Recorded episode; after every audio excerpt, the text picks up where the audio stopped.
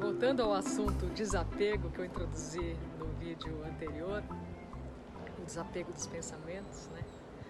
É, me veio de fazer uma analogia de como brincar com essa história do desapego dos, dos pensamentos, das emoções, de tudo que, que passa por esse corpo, tudo que passa pela nossa por essa, eu vou falar de novo aquela palavra que não existe, pela nossa alertidade, pela nova, nossa consciência, né? Imagine que você está no supermercado e você passa por produtos, né? Você pode fazer, tem duas opções. Você pode simplesmente olhar aquele produto da prateleira e seguir, deixar ele lá. Você pode ainda pegar esse produto, olhar com as mãos, devolver e seguir a vida. É mais ou menos isso o meu convite a fazer com os pensamentos, com as emoções que se apresentam para a gente.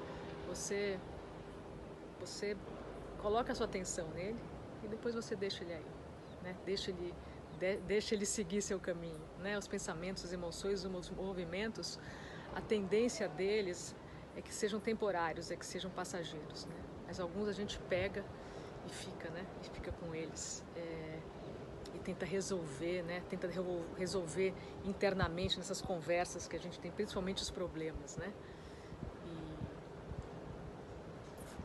E, e um convite para quando isso acontecer, brincar um pouco com isso e devolver para a vida aquilo que aparece, né?